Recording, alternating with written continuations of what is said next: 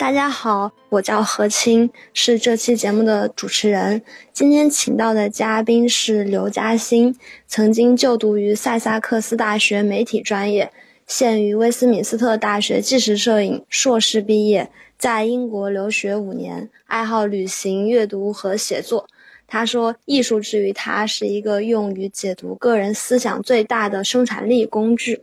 大家好，我是刘嘉欣，很高兴认识大家。那你当时是在什么样的契机下选择了去英国读本科呢？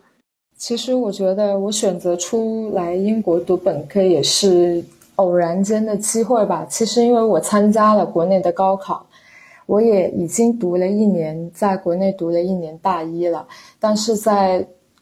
第一年在国内读的过程中，觉得还是希望能接触更多。比较开放的一些教学思想，所以就做了申请出来，再从大学开始读起。所以这是我个人一个选择吧，因为觉得，呃，到英国来读本科，还是接触了更加多，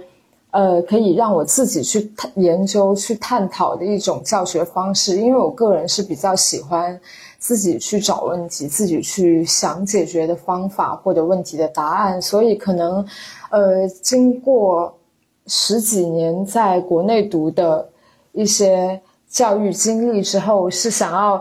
有自己更加自由的空间去找到自己想要做的事情，所以我就选择出国读书了。我们知道你的英国四年是在塞萨克斯大学的媒体专业度过的，那在这期间，你觉得自己最大的收获是什么？有没有什么值得跟我们分享的有趣的事情？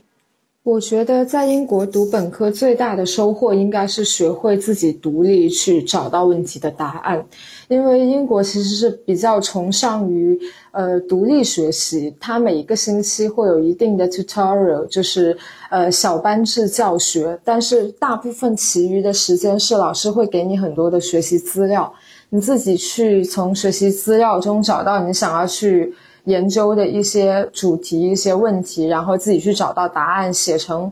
呃，文章或者写成论文，或者自己做成作品给老师看，然后去证明你自己的观点。所以我觉得在这几年的学习中，应该最大的收获就是你懂得怎样去，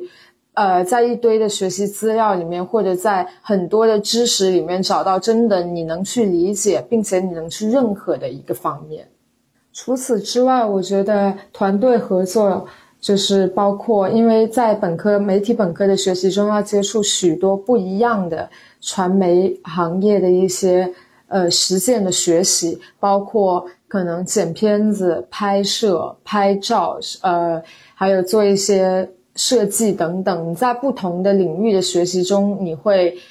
经过跟别人的合作，也会在自己。让自己的一种团队合作意识得到很好的提升，我觉得这也是我的一大收获之一。所以，这个也是我们说的中西方教育的一个差异。中国可能偏向于填鸭式教育，但是西方它会更多的是引导学生去找到自己要的东西。那么，嗯，你的这个媒体专业，我是不是可以理解为类似于我们的广播电视编导呢？你们有什么特别的课程吗？或者你们当时用的什么样的教材，然后有什么样的具体的实践项目？其实跟我们的广播电视编导有一点的差别，因为我在国内的第一年也是读的广播电视编导，但其实萨塞克斯的媒体实践本科更倾向于是呃一个泛媒体实践的一个专业，就是你会在第一年接触到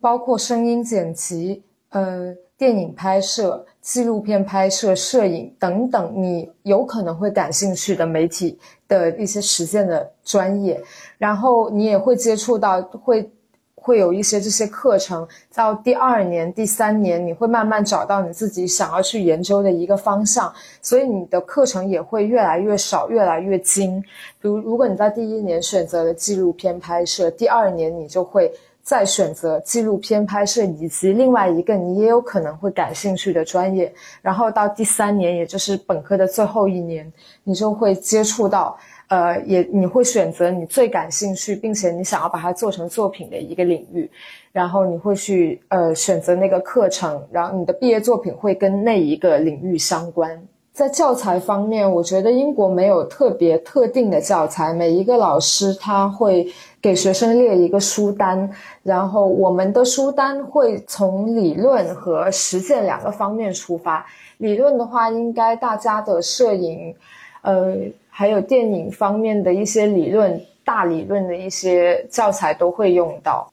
除此之外，还会有一些老师个人推荐的一些私人书单，他会觉得可能对于你这一个学生来说，这一本书会起到比较好的作用，他会推荐给你，然后呃，希望你能从阅读这一本书的过程中找到你想要的答案。所以我觉得教材是非常灵活的。老师会根据每一个人不同的需求去做一些不一样的推荐，也会有大家一一起要读的一些教材，所以还蛮灵活开放，然后不会很死板。